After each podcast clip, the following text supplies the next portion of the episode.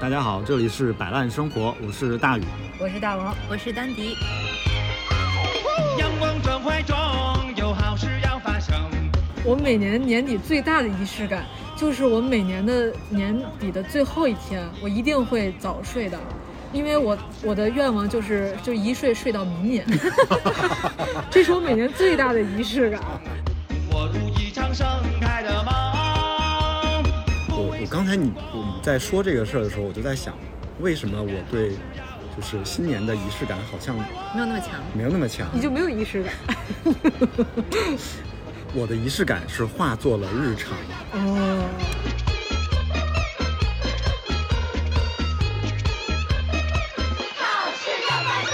那我可能跟大宇是相反的，我平时是没有什么仪式感的，因因为我就会觉得平时的仪式感特别傻。这个这个就是节日的意义呀，否则你日常日常就过了，节日没有意义了。呀呀呀的呀的呀的呀，呜哩呀的嘿。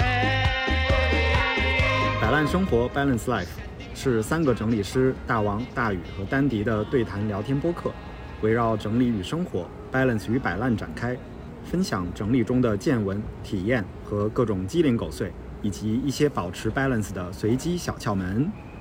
年底了，哎，嗯，该备年货了。该备。那咱们这一期就聊聊新年的仪式感，对，岁末年初，对，新年辞旧迎新。嗯，新年之前该做的那些事儿，嗯，这也是对我们这一年的一个整理，是吧？嗯，对，嗯，大复盘、大总结，嗯，撸起袖子加油干。话说的都没有什么底气的样子。嗯 那今今天就是说说，就是其实年末是一个很好的时间节点，然后丹迪也说是一个很好的仪式感，我们对可以开启一场整理。嗯，嗯，这个氛围也起来了。哎，嗯，哎，我我突然想问问你们小小的时候过新年之前有什么？是不是你们你们小时候还就会送贺卡吗？你们大王小时候还嗯，互相，送贺贺卡送吗？对，我小时候也送。呃对，嗯，我现在还留着一些啊。哦，我也留着，我也留着。其实我觉得对，哦 我都留着呢，同学们，我都留着呢。对，所以其实新年对我来说就是这种仪式感，虽然这跟整理没什么关系啊，但是我是觉得，嗯，它也是烘托氛围的一个挺好的事儿。就小时候，比如互相送贺卡呀，然后包括小时候学校新年的时候会有那个新年晚会，呃，新年联欢会，嗯什么的这种事儿。那我们其实，在家里的时候过新年之前，嗯、也可以把一些琐碎的整理放在年末来干，嗯然后当成在家里面的一种年末的仪式感。嗯，嗯，是一个新思路哈。嗯嗯，就是用整理作为一个仪式。嗯。对我们其实过那个过春节之前，大家可能都会习惯性的什么大大扫扫除，对，嗯，但是呢，我觉得新在新年，在新年元旦之前呢，就十二月份年尾的时候，呃，可以做点别的。嗯。哎，嗯，阳历年是吧？对。嗯，不吉利啊，这个说的。逼历年。那比如说，那个我们在工作当中，嗯、在年末的时候，可能现在都要开始在正常的 年里边，可能要开始准备年会啦，或者是嗯、老板开要开始催你写工作总结，工作总结了，年终总结啦，然后开始写下一年的 KPI。嗯嗯，然后呢，我作为一个刚刚开始自由职业的人呢，其实我觉得这也是一个挺好的机会，嗯就是可以把过去一年我们做了什么，可以盘点盘点。嗯，所以你跟你自己开了一个会，对，然要后决定跟自己要做一个年终总结用一下，，给自己打个分儿。丹迪 A 和丹迪 B，在自己的某一个房间里边定了一个会议室。扯头花了，开始。那你你先分享分享呗，我们你这一年的那个工作总结，呃不对，就是总还没结是吗做呢好吗还没做呢。我只是定了一个计划，对，只是定了一个计划。哎，其实其实我年末哈，就是以前我会有一个习惯，就是不是不是这两年，特别比较早以前，就是小的时候不会写，不是会写贺卡嘛。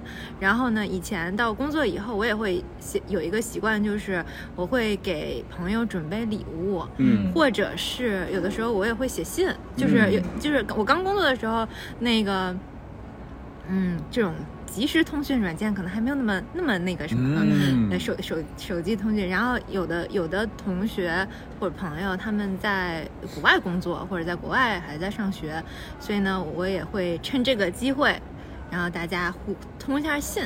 嗯我觉得这个也是一个特别好的仪式感的事情。嗯，嗯哎，我那个时候的信和贺卡还留着，就是我在国外的时候收到的那些嗯都还留着。嗯啊，所以那说到这个，你是不是就该把你家门口的那个那些不用的那些东西要当礼物送出去 了？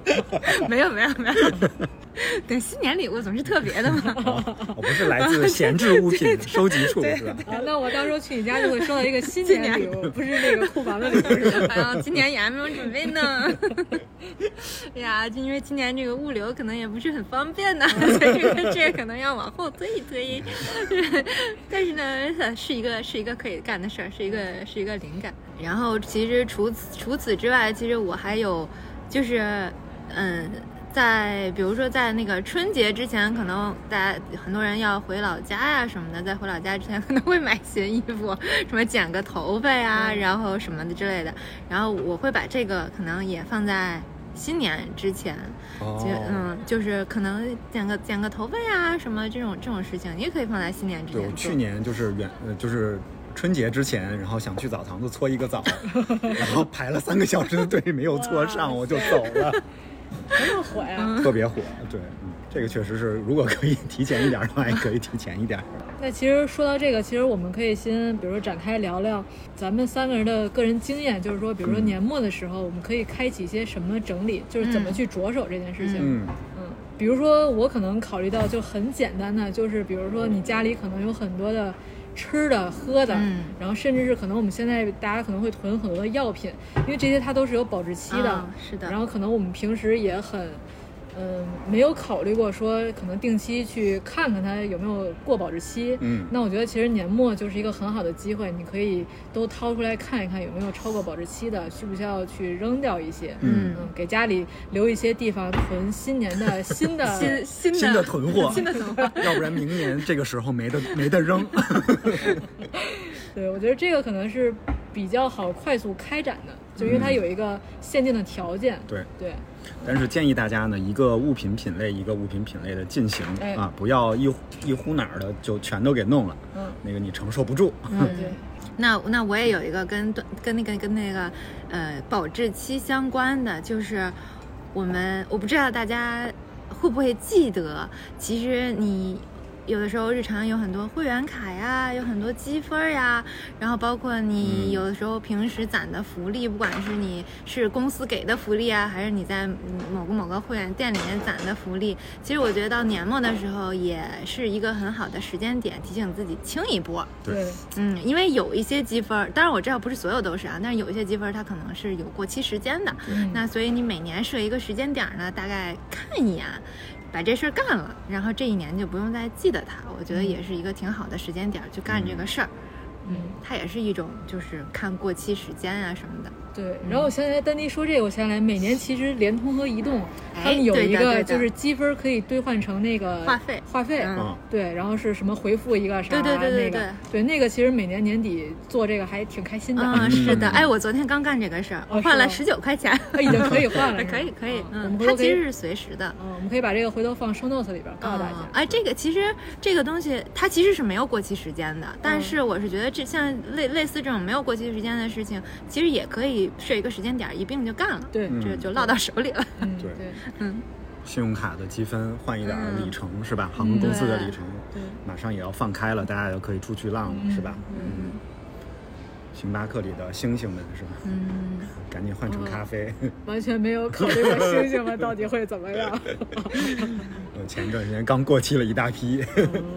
嗯所以这些可能是呃，就是可以有固定期限的，可以这样去整然后其实还有一些其他的，我觉得可能像丹弟也说，可能比如春节前，其实我们可能会新做大扫除，嗯但其实这个事儿，比如说像今年春节可能比较早，嗯对。那这个事儿可以提前去开展。对嗯，今年的春节是一月二十二号，对对嗯，反正比较早一些。所以元旦跟春节还离得挺近的，嗯。嗯，再加上今年的我们面临的这个不确定性哈，嗯所以可能早一点动手还是挺好的，对，嗯，所以一般来说的话，比如说，嗯，比如你们在，因为我我可能因为之前跟父母一起住，就是大扫除这件事儿，一般我很少参与，就他们觉得我越帮越忙。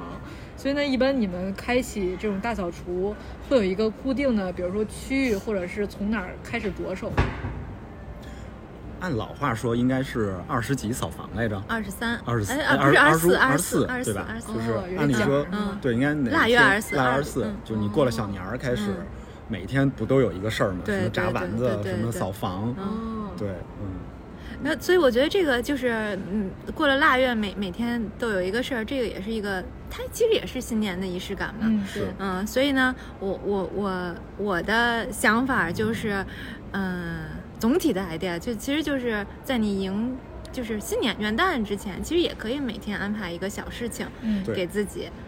因为其实我们之前也跟大家聊过，就整理的这个过程，其实还是挺琐碎的，琐碎嗯且有压力的，对嗯就不要给自己一下子那么大的压力，嗯。就是你一下子想做的特别完美，其实是很难开动的。嗯嗯。啊，不如就一点一点的开始，因为我们今年这是差不多有三周的，从元旦开始啊，差不多有三周的时间，嗯。可以来安安排这些事情。嗯对，我们好，我大王刚才问说从哪儿开始哈，嗯，我好像没有一个特别的固定的固定的顺序。我这么回想，嗯。我有几年我是都没有在什么大扫扫房。的，就我觉得尤其是最近这一两年，就自从做了整理师之后，就当你的家里边的那个秩序已经很自动化的在运转了，然后你发现可能你需要做大扫除的，就是那种犄角旮旯的那种，其实不是特别多，嗯。嗯，就是可能都平摊到每周让阿姨去干了。就阿姨其实能解决大半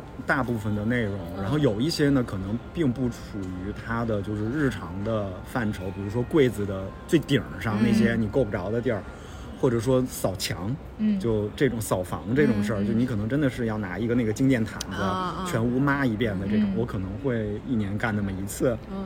嗯，但是这些事情，因为你日常已经分摊了大部分，所以这个事儿就变得其实很快就能完成。嗯嗯嗯，可能有个半天儿或者什么的也就完成了。嗯然后在临春节的时候，可能给阿姨额外再增加两个小时的工作量，嗯然后她的就是做一个，就比如说把卫生间的所有的墙砖都擦一遍。嗯以前可能只擦淋浴间附近的那个区域，嗯那就类似这种的，我觉得可能是额外需要需要做的。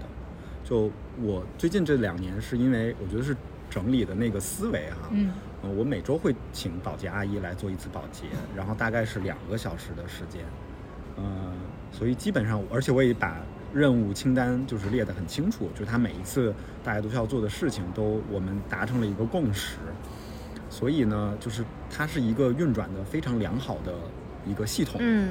啊、就是我的。阿姨被培训出来了，对，就是我我们家阿姨也是快手的网红，你知道吗？哦就是 太厉害了。有非常多的非常多的那个粉丝，嗯。嗯，然后就是这个过程其实是挺，我觉得是挺省心的，嗯。系统一旦建立起来之后，我反倒觉得每年的元过去的这几年啊，就除了疫情疫情期间，以前我就是元旦都是旅行，嗯。嗯，我好像没有那个就是大扫除大扫除的这个、这个事儿，嗯。嗯我也是会把大扫除这个事儿，就是首先日常日常扫除已经确保了你有很多事情其实大扫除就不用干了，嗯或者就不用着重干了。然后呢，其实如果大家想要大扫除的话，我有几个 idea，比如说你可以把一些就是你可能一一年都不弄的事情弄一弄，比如说洗窗帘呀，啊对，然后沙发套呀，像这种你可能一年都不会那个什么，然后又很容易忘，然后你可以把这种大件儿、大活儿安排在一年的一个一个时间点。其实我不会安排在新年，因为我嗯新年之前还挺忙的，我可能会安排在夏天。很多像你像大件儿，如果你自己洗不了的话，嗯。你要送出去洗，然后送出去的地方也都是特别忙的时候。对对对对。嗯，所以其实这个事儿早一点开始是挺好的。对，嗯，清冰箱。嗯，清冰箱，清冰箱我会在夏天的时候做，哦嗯，夏因为比较凉快。哦，因为像像我们家的话，我感觉每年春节前我我妈是一定要做大扫除的。一一个她可能因为就是处女座，她她她特别爱干净，对她习惯了。然后比如说可能她每天会给自己干，就是安排一些事情，嗯 就是涵盖的面儿其实挺多的。嗯虽然有一些其实是日常会做的，嗯但是她还是觉得就可能是也是一个过年的仪式感吧。她对她是希望把所有东西都再重新的打扫一遍。嗯。嗯，而且有你有没有发现，其实很多人还是挺喜欢，就这个事儿亲力亲为的，嗯。就是。嗯，像我们家擦玻璃是我一个季度会找一次擦玻璃的，嗯。就是一年大概四次，嗯。然后就几乎可以保证我们家随时是窗明几净的这么一个状态，所以我也不会特意的在春节之前再擦一次玻璃。嗯啊，我觉得每次擦玻璃大概是两百块钱，在北京嗯。反正差不多两百块钱左右，嗯。呃，所以大概花八百块钱，这一年的玻璃就是你家的玻璃就一直是干净的，我觉得这个其实是挺好的。嗯。然后擦抽烟机其实也差不多，就如果你呃，首先每个礼拜阿姨会给我做那个基础的清洁，嗯。就是外边，嗯。那每年或者每半年我可以再找一个就是专门来清洗抽油烟机的来做一个这个，所以我一般的情况下，真的在春节、春节和新年之前，好像非常省心。就没有这方面的需求，嗯。嗯，就是跟平常没什么区别，嗯嗯。啊，那那个刚才刚才大宇大宇说，就是他可能新年之前会去旅行嘛，正常正就是以前正常的嗯。情况下，我觉得这个也是一个仪式感。然后然后其实我也有一些 idea 可以跟大家分享啊，看有没有什么对我们的听众有没有启发。其实我觉得我也会把一些一些就是你做起来很愉悦的事情安排在新年，比嗯如说刚才也说了，就是可能会新年之前剪个头发呀什么的，然后我也会发现，在我过去的几年，我会在新年之前看一场演出。像这种事，这个这个其实看演出不是我特意安排，但我只不过就是回顾前几年，我发现哎，正好会在新年之前十二月的时候，那个比较有氛围感的情况下，就是去看一场演出。他有的时候是跟朋友一起去，然后有的时候是跟家人一起去，就感觉也是一个氛围感的烘托，对我来说。所以我觉得这个其实氛围感或者说这个仪式感，可能是有由很多这种小事情共同共同组成的。嗯嗯然后虽然我也不会在新年之前做做做清洁，但是可能断舍离，我觉得是在新年之前一个非常恰当的时机去做，因为毕竟辞旧迎新嘛，又有这个辞旧迎新的含义在。然后呢，嗯，再加上我过去就是我在工，就是在我过去的工作中，我我一直在外企工作，所以外企到年底圣诞节的时候经常会放假，对，所以这放假呢也是一个挺好的机会，在家。真好。哎，会放圣诞节假，或者说他即使不放圣诞节假，我也经常会把年假我会请在对，请在新年的时候，因为这个时候就是因为老外不忙，所以你的工作就对，自比较从圣诞节的不忙他们都飞回欧洲了对和你就不忙美国之后，了你就觉得哎，是一个请年假的好机会。那请了年假之后呢，就是哎，这个断舍离的天时地利人和 就就凑出来了。嗯，所以我也会在每年的年末的时候会做一次断舍离。嗯嗯，虽然说到现在也不规模不会特别庞大，但是会会把就是嗯日常筛筛选出来的一些要淘汰的东西，然后集中在新年前或者年末的时候去集中给它出掉。嗯嗯，不管是就是叫人来收啊，或者是那个你让就是在多抓鱼，比如说在多抓鱼上下个单啊，就是会把最后这个动作安排在新年之前。你是全品类都会断舍离一次吗？还是说嗯特定的一些也也不是，就是可能断舍就是或者筛选的工作呢，可能是在因为我会在日常的时候可能就会做，嗯但是我可能会在在日常的时候去给他们集中放一下，嗯就不那么快的扔到垃圾桶，可能然后我会，比如说，如果是衣服的话，我可能那个找一个袋子给他们放在一起；书的话，可能也找个袋子放在一起。但是最终下单的那个决定，或者说真正扔出去的那个动作，是在新年之前某一天会去做。这个感觉也也挺爽的。就应该很轻松吧？我，设想的，对对对对嗯对，嗯。给自己减负的一个感觉，对，嗯，感觉整个人就清爽了。嗯，轻松轻装前行，嗯对对对，嗯。因为如果你平时一件一件东西扔，毕竟没什么太大的感觉。嗯。对你这么说，我今年其实有好几个节点，就是我有一次很想体验那个多抓鱼的服务，所以我就把我的书整理了一下，嗯。然后出了一批书，嗯。然后十一的时候我就嗯想对我的厨房下手，然后我就把厨房的所有的食材做了一个整理，然后同时也想体验一些新的收纳用品，所以我买了一批新的收纳用品，嗯然后尝试了一下。呃，衣服是在换季的时候做了一次，嗯做了一次断舍离。嗯嗯，所以我今年好像是这几个品类都是在都是在特殊的节点把它们就都做完了。对嗯，因为我们可能考虑说，一个是说年末是一个时间节点，然后嗯。再加上可能年末的时候，大概率大家可能有一半人可能还在居家的状态当嗯，中，是的，对，所以我们觉得这个是一个特别好的时机去开启这样一个整理。对，嗯。嗯，然后其实大宇哥和丹妮也说到，其实可能我们会建议大家按照一些品类来做，而不是说突然一股脑儿的，可能今儿做这儿没做完，然后明儿又做另一个，对。那你可能家里会越来越乱，你可能迎新的。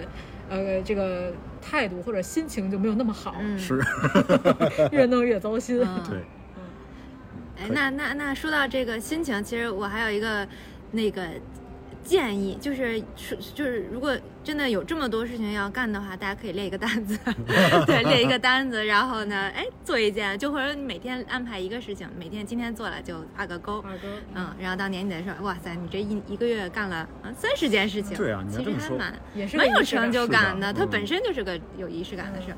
我第一次就是给我爸妈整的时候，就是我列了一个二十一天的单子，啊就是把家里边的物品的品类全都给啊列出来了，然后溜溜的干了一春节，就是初好像只有初一和初五休息了两天，然后从可能二十八九开始干，一直真的是干了二十来天，才把它弄、嗯弄利索，因为那是一个系统性的工作，嗯所以那个花了挺长的时间，嗯。所以就比如说，如果大家不像大宇哥那样，可能把很多事情分分摊到日常的话，呃，想集中在年末去做的话那，建议是列一个清单，嗯先捋捋大概有多少个事儿，对然后把事儿细拆一下，拆成每天一个小事儿，每天嗯，对嗯按照对你来讲比较呃，让你觉得最最焦虑的，但是又比较简单的一个事情开始做。嗯，或者是比如说，如果你实在没有思路的话，你可以去比如刷刷小红书。其实现在很多人会分享这种清单，你可以拿着这个清单去对比一下哪些是自是适合自己的。嗯你可以对于他那个清单做一个优化，因为我觉得很多人是需要一个指导性的东西的他可能还没有什么想法。那我觉得你们可以去找一找，当然可能我们仨都不是擅长或者是干这种就是列着清单列清单的。对对，也不会拉清单，也不太擅长带着大家打卡这种事儿，对，对。所以可能大家如果感兴趣的话，可以自己去找一找，这也是一种摆烂啊。嗯或者其实可以就是可以参考，比如说，嗯，刚才说，比如说公司到年末的时候都会做年终年终总结嘛。其实我觉得这个事儿不用在自己家不用做的那么痛苦，嗯就是你也可以趁着年末把你这一年的。比如说收入支出情况呀，你的财务状况呀，是不是也该看一看了？嗯啊，这样的话心里有个底儿嘛。其实像以前就是疫情前的时候，我每年会跟我朋友就是去有一个他活动组织，嗯他是要做一个就是未来展望的一个可视化的一个嗯画板那样的一个东西。其实你在展望的同时，其实你是要先回顾过往，嗯就是你你你是要先回顾嗯这一年的，然后你才能比如说对比或者是怎么着，然后才能回就是计划下一年的这个事儿。所以我觉得这个可能也是一个，就是说，比如说你实在是不想做这种食食物上的，比如清洁啊、整理，嗯那你可以先做一些让你感兴趣或者好玩的事情，嗯就是先至少让自己动起来吧。我觉得就是，反正我之前是每年会做这样一个有仪式感的嗯事情。它也是对你过去这一年做了什么的一个整理嘛，一个大的一个整理。，对，对，嗯，嗯只要你起心动念，它可能就会发生。嗯。对，所以我觉得可能年底不管到底要怎么做或者做什么，我觉得至少是有有一个节点让大家去行动起来，不管这个行动是实际上是让你动起来，或者是让你思考，我觉得都是一种比较好的一个节点。哎，嗯，大王刚才说可视化，我脑海里突然有一个 idea，就是这个清单哈，清单可以做的好玩一点，就是比如说大家都就是不知道大家知不知道，就是圣诞倒数日历。这么个东西，啊圣诞倒数日历嘛，嗯就是就是小时候那个圣诞倒数日历是每抠一个窗户里边有巧克力，然后现在不是好多美妆产品都做那个啊圣诞倒数的礼盒吗？啊，大概一个小小抽屉是一个什么奢侈品的钥匙链儿，然后第二个小抽屉口红。你其实可以把清单做成这种，就如果你不 不嫌麻烦的话，做成这种圣诞倒数日历的这种这种，今天断舍离我的袜子呃，对仪式感的小抽屉。从二十个奖励的小福对，袋完成一个完成一个开开一个都这个可以，非常非常的重要。嗯嗯，对，一定要每天做完一个奖励自己一点儿对的事儿。对对，对。这样好方便开启下下面的一个事儿。到年底的时候，每一个都抠完了，其实本来也是一个挺有感觉的事情。嗯，对，我觉得新年还还就是年末还有一个，就是我以前会就是不定期的整理我的通讯录，嗯，就是尤其是像今年成为整理师之后，因为我以前我的微信大概保持联系人在五百以内，是我自己心里的一个预期，就我觉得太多了，我反而会焦虑，就我觉得这个数特别的多。然后我看一下，我现在其实已经 八百多个人了，所以其实就因为很多人可能过来，比如就是想看你的朋友圈，加你咨询一下或怎么样。我反正我我是每年我会定期，因为有一些人加过来，我会直接标上有一个，比如开头是 K，他会专门在我的 K K 的这个列表里边，然后我会在比如年末的时候，我会把就是 K 头的每个人，就是我不认识人过一遍，我会过一遍，就是我们之前聊过什么，然后我可能会跟他说一句话，尤其是很多人可能加完我根本就没说过话，嗯就在一直在我的朋友圈里边、微信里边，我就会跟他说，我说，呃，你是什么什么加的我，我说是否有什么需要帮助的来找到我。然后因为之前就遇到过，就他后他可能等了一两天他都没有回我，那这种人我就会直接删掉他。就是我觉得这种定期的整理也是很有必要的。就是我觉得反正我是有这种。关系上的洁癖还是怎么着？我就希望我的微信朋友圈都是我认识的人，嗯，那万一他要那会儿生病了没来得及回你怎么办？你就把他删了。啊，那就删就删了，还能再加回来，没关系那，。你要需要就还加回来，就是我觉得无所谓啊。我觉得这种东西是都是弱关系。我我我，虽然我也不是说非常有功利心的人，但是我觉得我不需要跟那么多人产生强链接，就是缘分到这儿就到这儿了。嗯，反正我是不太希望维系那么多的人在我的微信里。我的联系人和照片儿属于我的放过自己区，哦就是几乎不会整理的，嗯就是因为那个，我觉得这个动作其实是挺挺大的一个动作，要花挺长时间来做的。嗯包括大王的那个维系的那种，就是标记的那个嗯方式，我原来也。哎几年以前，我也有一个有一个朋友跟我介绍过那个系统，嗯，然后我试了大概半次，我就 没我都没有标完，我就放弃因为太多了，因为宇哥，你这个动作是你要把你从头到尾都捋一对遍重新搭进系统。但是我我是已经有这个系统了，他只是在重复的去对，只是只是别人加我，我只要标上 K 就 OK 了，就是很哦。方便的一件事情。这个是我没当整理师，在上大学那会儿，或者更就上学那会儿，我就搭建起来，就是从通讯录有我就搭建了这个系统，就它一直可能已经持续了十多年。所以 K 代表的是 待定。不是 K 代表的是陌生人，哦，如果如果我把 K 就是删掉的话，那他可能就变成了我的正常的朋友，嗯。我就不会再去管他了。哦，对，然后像现在我的 V 是我所有的学员和客户，哦，对，这样我我维系起来会比较方便，因为我不刷朋友圈儿，所以我我如果想看他们的消息的话，我就比如打开微，然后去看，比如去看他们的那个相册，可能看他们最近发了什么，就仅是这样。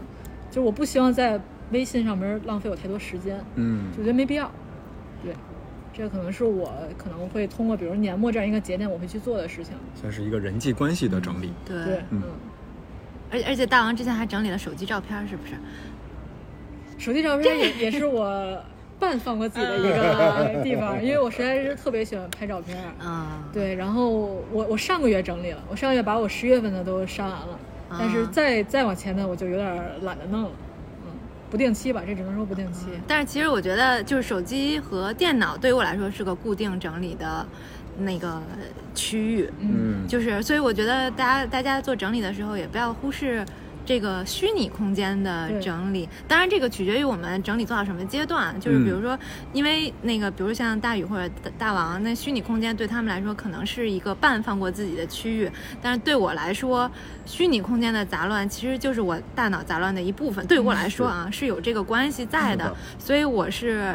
就是虚拟空间对于我来说也是一个需要固定整理的那么一个一块地方，嗯，所以我是会在，就是过去其实从我工作开始，每年的年末，这也是我整理的一个范畴，就是会把电脑，就是包括工作中的电工作电脑、公司的电脑和家里面两台电脑都重新整理一遍。嗯然后以及手机照片儿，嗯、但是啊，我之前手机照片儿一年才整理一次，是因为我以前就是照片拍的不多，就嗯。而且都是私人的，跟工作没有关系，嗯。所以我就会攒到年末的时候统一就是上传一下电脑，备个份儿什么就完了。嗯。然后，但是呢，自从自由职业开始了以后呢，有很多的文件它是以手机照片的形形式存在的，所以我就不得不逼着我，可能每个月都会干这种事情，嗯，但是但是它仍然是我觉得是对我来说是不必不可少的这个整理的一部分。是个工作。对，是个工作。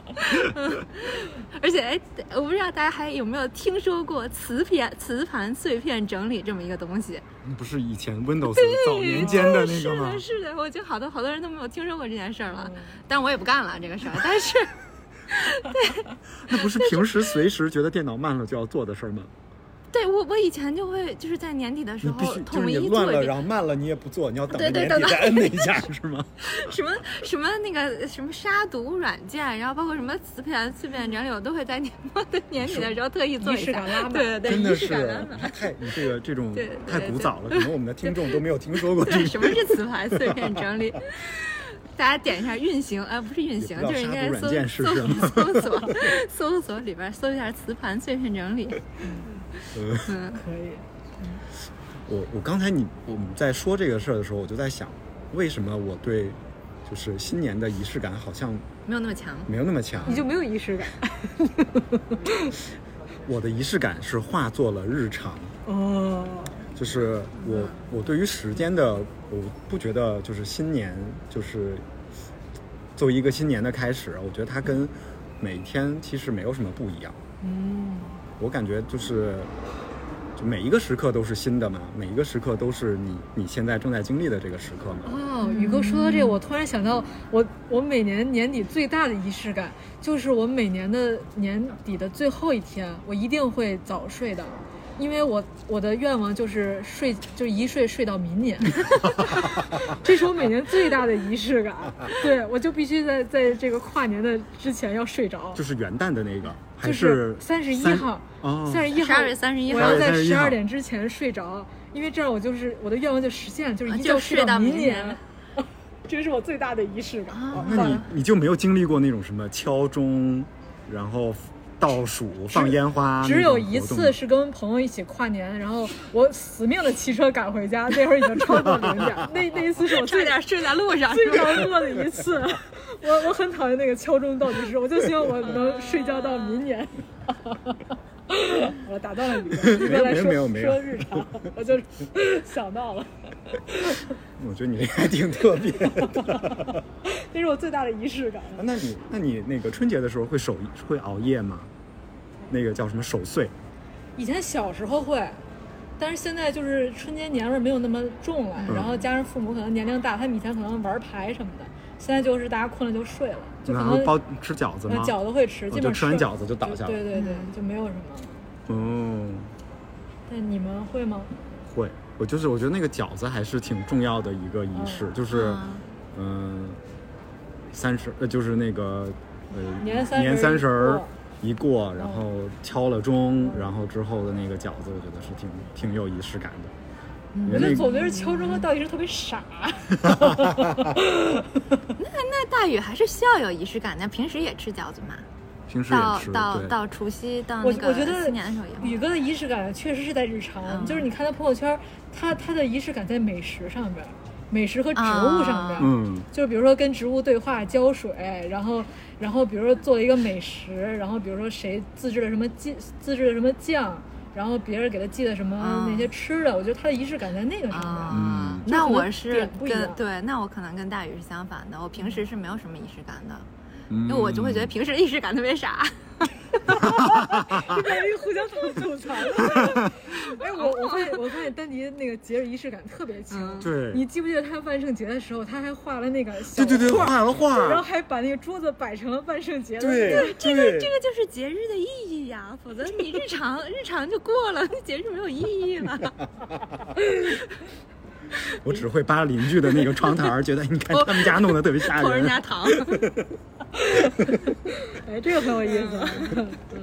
嗯，嗯，正儿八经，这期变成了这个新年到底是不是仪式感的？对，哎，所以所以对那个大宇的仪式感是稀释到了每一天，然后我可能集中到了集中到了某某几天。嗯，嗯，我以前是每次春节的时候会找，就是能旅行的时候就会找一个比较心心仪已久的酒店住一住，嗯，然后在一个新的一个酒店里边，然后醒过来，然后早上出去吃一顿新年的第一顿饭。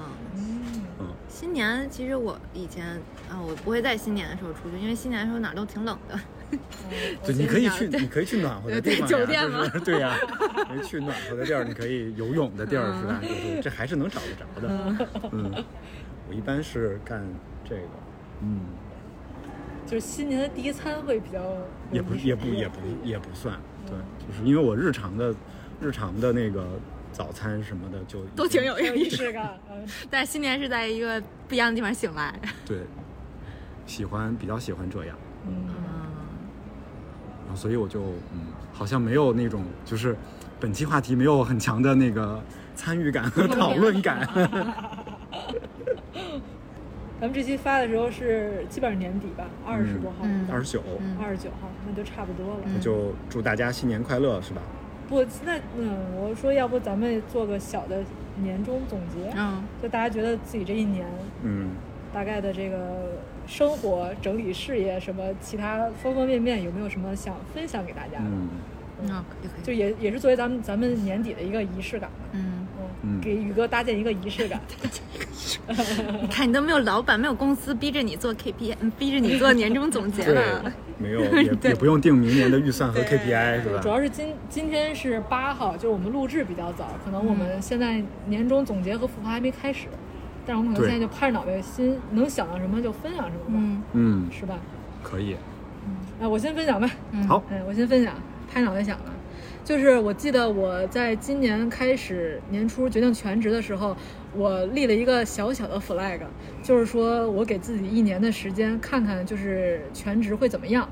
我记得当时也有我们其他地方的整理师，他说他看完我的这个文章也好，就是说法也好，他说其实他也给了他自己一年的这个时间，然后可能大概是七八月份的时候，他还给我打电话问我，他说，呃，就是那这一年之后你要怎么办？你有考虑过这个事儿吗？我说我其实没有考虑过，就是我也不知道这个一年就到年尾的时候是怎么样。但是现在已经到年尾了，我可以给大家总结说，这一年没挣到钱，然后且且就是一直在消耗自己的这个积蓄，而且。我就觉得我这一年可能真的是把它当成一个兴趣的态度去做，没有把它当成一个职业或者事业去做，就是感嗯觉可能像其他人相比的话，可能还没有那么的拼或者是冲，就很多时候还是放过了自己。而且我自己确实是一个很情绪化的人，就是我情绪可能一到低谷，我就真的就摆烂了，我可能会躺平很长的时间，缓不过来。我觉得很多时候，如果真的不是因为有丹迪拉着我一块儿做，很多事儿我真的可能我我可能早就放弃了。嗯对我来说真的是这样。像可能咱们做这个播客，我最开始的一个起初的一个原因，也是希望就是大家能互相拉着，能往前坚持做一件事情，看一看。对吧？都是一个尝试的这种一个态度。然后我记得我之前也也跟丹迪说，我说，呃，明年我肯我肯定还会坚持去全职做这件事情，但是可能不同的是，我可能在要去找兼职养活自己，养活这个职业。嗯，当然，其实在这可能从几月十月好像就已经跟学姐的工作室，然后去做一些兼职了，我但是我觉得可能还是维持不了我的这个收入，至少我的房租、我的五险、我的生活其实没法持平，所以我觉得明年我可能要把一些时间摊出来，去真的要考虑一下自己的生存问题。嗯对，我觉得可能也是很多现在在北京的整理师也在考虑这个问题的事情。很多，我觉得今年我觉得大家可能都会发现，很多人已经退离开这个职业了。是，对吧？然后我觉得最让我惋惜的是，就是我刚才也跟他们两个人说，就我们南京的有一个整理师，其实我很佩服他，因为他可能持续了几个月，然后每周都在做直播，然后去做整理分享的输出。但是你没有想到这么一个努力的人，但是最后也没有坚持下来，然后现在 在不得不为了生存问题去去去考虑吧。所以我觉得明年因为可能政策的原因，然后可能大家有一些希望，嗯但是这个希望其实，嗯、就是挺没底的。嗯，对，但是我觉得还是要努力的做一做。全世界的雨的到我，我的梦已经湿透了，瞬间。但是我觉得这个其实并不冲突吧，就是因为呃，现实和希望我们总是要嗯 balance 一下的嘛，就像我们这个博客的名字一样，总是要平衡一下的。嗯然后像大王说的，他可能要去找一些兼职，然后来养活这个事业也好，还是爱好也好，那其实就说明一种热爱啊。嗯，然后其实也包括其他的整理师也是一样，我相信他们也是，就是只不过可能因为现在可能柴火不够烧，然后把那个火稍微拧的小了一点，但是把这个，但是这个这个火还是在燃烧的，嗯只不过它现在就是为了存续嘛，那可能我们把可以把这个煤气稍微关小一点，然后后面再看。那我的年终总结虽虽然今年还没做啊，但是呢，我可以分享一下我去年的。我去年呢，就是其实我在嗯，刚才我们录上一期节目的时候，我也是通过去年的年终年终总结有一个发现，就是呃，这个自由职业这件事情啊，或者是你干个体户这件事情，不管是嗯做整理师也好，还是做什么也好，那其实真的是一个人就是一个公司。所以我在去年 做年终总结的时候，我我做那个就是我都这一年都做了什么，我真的是按照我以前的公司的这个那个部门架构。部门架构 去给自己填的空，就 是我 marketing 方面做了什么，sales 方面做了什么，然后包括 BD 方面做了什么，然后包括 content 就是内容产品方面做了什么，然后这样的话，你就会有一个，如果今年我在做的话，可能我还会这样在做，然后会有一个比较，就会你会有比较，就是说我去年的重点可能是某某几方面，以前我没做过的，然后今年呢，可能就会就会就会重点就会稍稍有有不同。我是有这个感觉，我我相信今年如果我再做的话，就会有看出这个不同。就从丹迪刚才说的这个，也能听得出来，他对于那个 年底的这个仪式感是有多 多重视。执着是吧？就是 今年的那个 总结没有做完，是打死也不可能说出来的，只能说去年的，然后还要做对比。对对，所以所以接着就还接着说，去年去年做总结的时候，也是突然发现，其实有很多事情是以前自己没有做过的，因为毕竟以前都在公司打工嘛，然后你做的只是你自己做的那一摊事儿。嗯你虽然就算知道别的部门做在做什么，但是你并不知道别的部门是怎么做的。但是你真的轮到自己做的时候，才知道哦，原来我在做 marketing 在做的事情。然后在去年做的时候，我也发现，就可能在呃销售啊或者市场方面完全是空白。嗯，那今年可能会稍微填补一些，所以我就今年可能会花，我会预预期吧，在这一块儿我会花很多时，就今年花了很多时间在做这一块儿。嗯，能看见你在各个社交平台上的输出，我觉得那个浓度非常的高，而且质量也很高。哎呀，真的不知道花了多少时间在这上面。我说完了你，说完了，我说完了。就如同没有节日的仪式感一样。我也很少做总结和展望。我觉得就是对我个人来讲，一个是可能比较，我觉得这个过程可能不是很容易，所以我一般就是一想到这个总结和展望，就大部分时间我就选择了摆烂，我就放弃了。然后呢，另外一个也是反正过去的已经过去了，就是你总结它，就算你总结出来一些经验，所谓的经验啊，然后你希望来年可以改善，但是来年呢，其实那个无论是环境也好，你自身的条件也好，你的资源也好，就很多方面它其实是变化的，嗯所以未见得这个你的总结是给自己总结出来的这些东西是可以再一次的呃用得上的。那也就是因为这个不确定性，所以就觉得其实你展望，你能展望啥呢？你能预测到什么呢？呢？他不不想总结，嗯，我今年我想，我刚才就是在你们说的时候，我想了想，我觉得有两件事儿吧，对我对我的影响比较大。一个是我开始做那个正念减压的呃教师的培训，我觉得这个对于我看待嗯整理这件事儿，其实也有了很很不一样的角度，让我对他的看法更加的开阔了。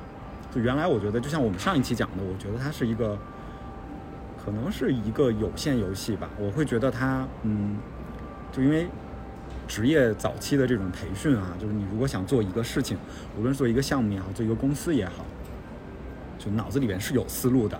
你要怎么做，怎么怎么拓展你的业务，怎么开发你的产品，然后嗯，怎么让这个东西转起来，其实脑子里面是有是有思路的。然后我会发现，我尽管有思路，但是我并没有在做，就是我其实是一种比较放任的放任的一个状态在，对待它。我我有一个问题，这个跟你上就是经常去研究，比如说正念有没有关系？因为像我有一个朋友，他说他就是练了很多冥想和正念以后，他发现他对于欲望这件事情越来越浅了。嗯他他说觉得这件事情很可怕，所以他后来停止了这件事情，嗯因为他觉得其实你如果为了生活的话，你还是要有一些欲望和奔头在的。嗯但是他学完了以后，他他觉得他的内心太过于平静了。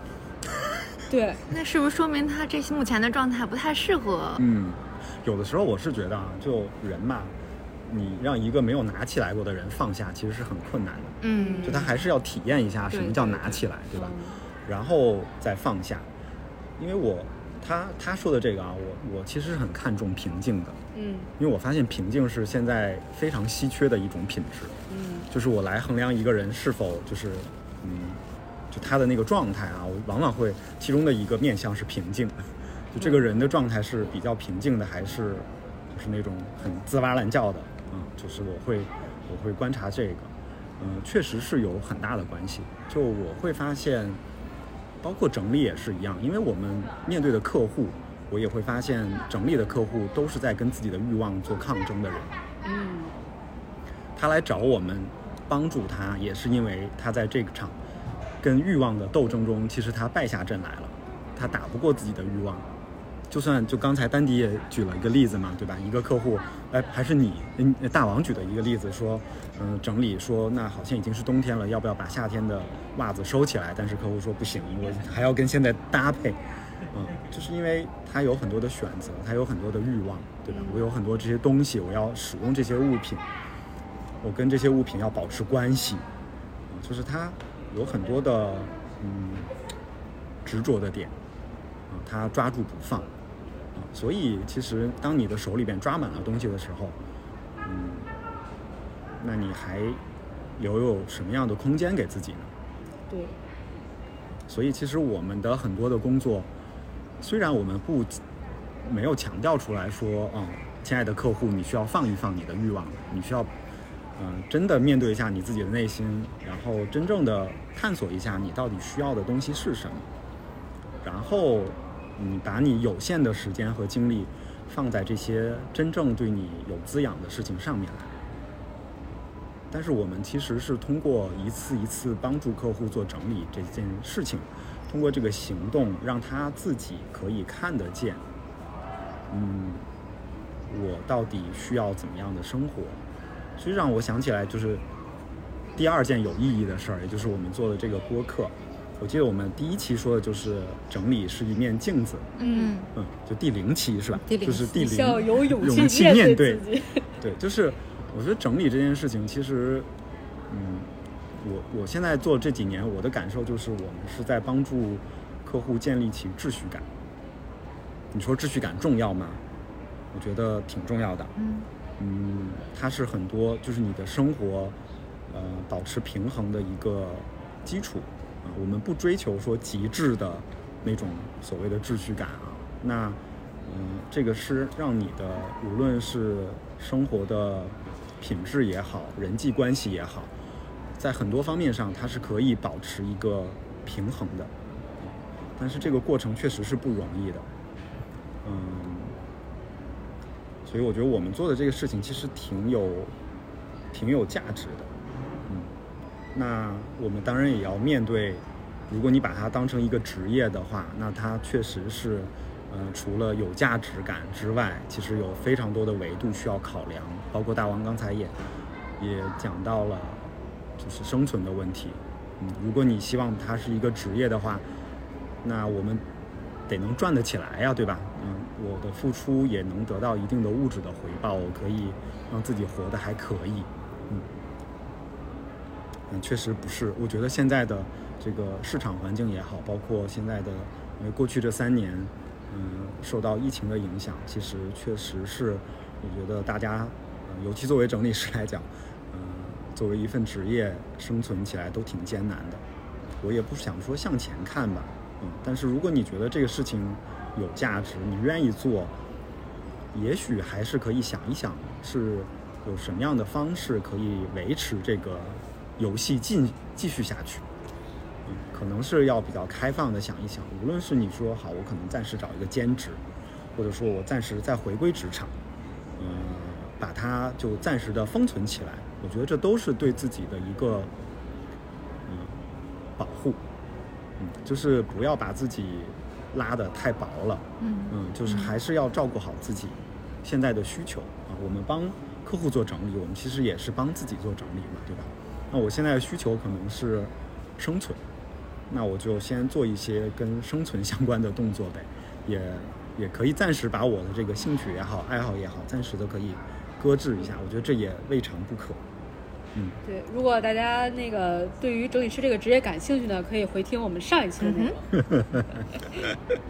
对，而且我觉得宇哥说到录播客这个事儿，其实我感触比较深，因为这是我相当于我的第二档播客，因为我跟我的好朋友犀牛，我们也有一档播客。那其实以前我们俩没住一起的时候，我们俩就属于那种，就是以前是上班同事，然后后来玩的特别好，然后可能认现在认识得有。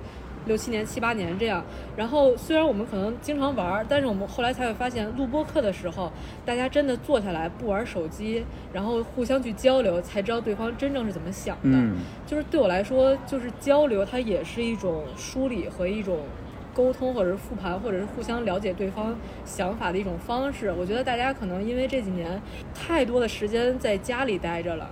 然后你你已经忘记怎么跟别人去面对面的相处了，嗯或者说跟朋友在一起，大家都是可能坐在桌子上就玩手机，各玩各的。嗯我觉得就是这种交流的梳理也是很有意思的一件事情。嗯。哦，我突然想到有一个仪式感，是我跟犀牛我们去年做了一个年终的大总结，是就是国外的一个什么，就是一个公益组织啊出了一个清单，就是他会问你很多的问题，然后我们两个人分别自己在家写，每个人大概都写了两到三个小时，嗯。因为他是有有就是复盘今今年和展望明年的不同，然后他会就是问你，比如说你，比如说形容用用三个词形容你的今年啊，然后然后比如说你今年最难忘的三件事情，它有很多这种东西，它是嗯相当于把你摁在桌子上，让你想明白这件事情，然后想的时候。那我跟犀牛去录博客的时候，我们俩就会去交流，就会发现，就是自己眼中的自己和对方眼中的自己是完全不一样的。嗯像我们像我们之前也做过普鲁斯特问卷儿，这个问卷儿也是在发现就是就是自己的想法和对方眼里的这个想法的不一样，所以我觉得就是线下沟通、面对面沟通，甚至是可能把自己的想法录下来这件事情是很有意思的。嗯。嗯，那那我要话说回来，就是你以为我做那个年终总结的那个总结是为了指导我以后的工作吗？不是的，我只是单纯的 enjoy 做这件事情 而已啦。而且丹尼是个大表姐，我跟你们说，一个线下做的非常之厉害。对，然后做完之后，我就会把这篇翻过去，明年再看。特别好，特别好。对，嗯，这种挺好的，因为我是不太，我觉得可能到了一个年纪之后，就不太愿意做那种我要给自己设立一个啊目目标，嗯，或者设立一个一定要举一个 flag，然后呢，我为了这个目标不断的往这儿努力。嗯。我觉得其实这个是给自己造成非常大的压力的一件事儿，嗯。然后也很容易让自己变得焦虑，嗯。因为你你在这个过程里边，你就不断的要在你的那个脑后，对吧？就是不断的运运转，对，你要在那儿潜意识里边不断的在评估，说我跟我立的这个 flag 到底距离有多远。嗯然后呢，我相信大家都有这个经验，对吧？一般情况下，这个 flag 你都是达到不了的，所以呢，你就总是会聚焦在你没有达成的那个部分，往往你会忽视到了其实你已经达成的那个部分，然后这个时候你就会变得很焦虑和有压力和不开心。嗯所以不如就看看自己做到了什么。然后我也觉得，三个词怎么能总结你的一年呢？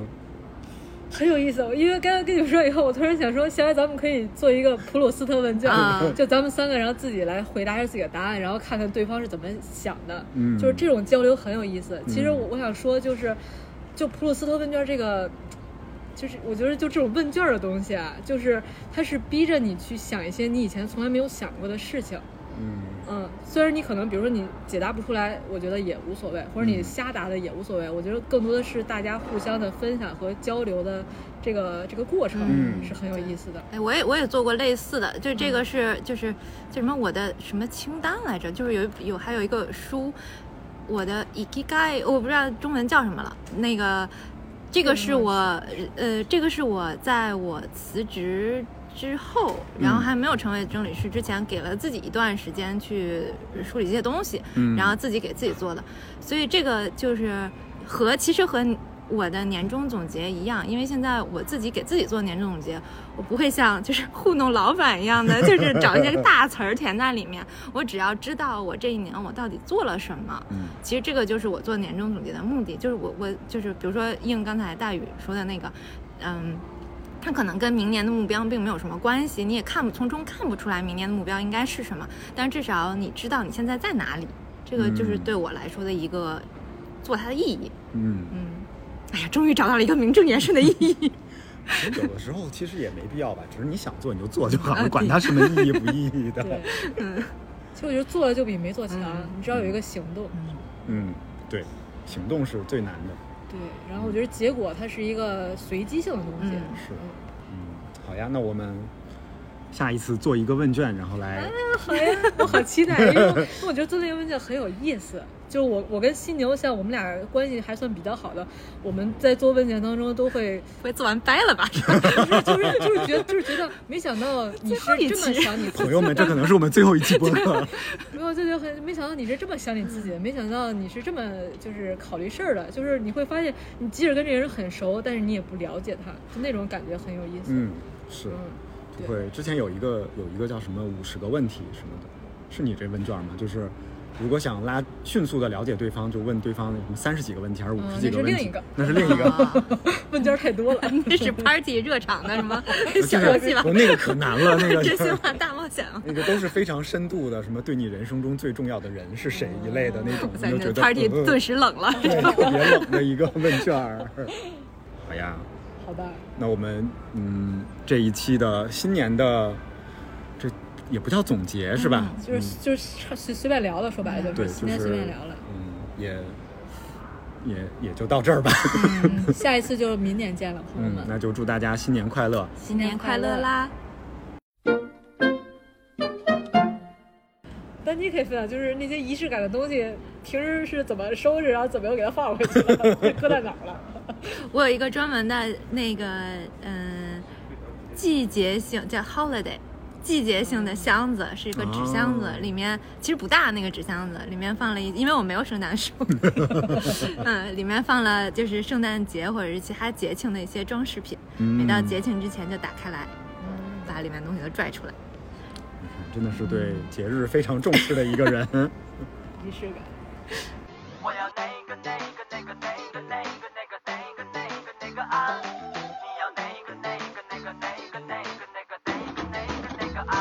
欢迎大家在小宇宙、喜马拉雅、苹果 Podcast 订阅收听我们的节目，并在极客摆烂生活 Balance Life 与我们互动。也欢迎大家向我们提问关于整理、整理师相关的问题，我们会不定期解答。说不定你的提问会变成下一期的话题呢。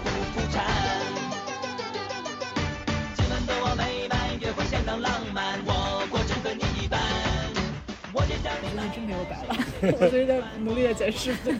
哦，就是已经坦然的接受了大家都会阳的这件事，我也就算是放弃放弃抵抗了，就是这这个是我们三个主播的统一版了。对，就是这就这样吧，对，早点晚点的。对，那就这样吧。祝祝大家健康。我只分你一半，爱相互分担。长路漫漫，磕磕磕磕绊绊，我只分你一就我有一个那个圣诞如何收纳圣诞树的小窍门，回头放在 show note show notes 里边的。好呀，嗯，那你现在不想说一说我现在？不想说，那是一个 是一个视觉化的视觉化的东西。眼神交换，我果只分你一半。我只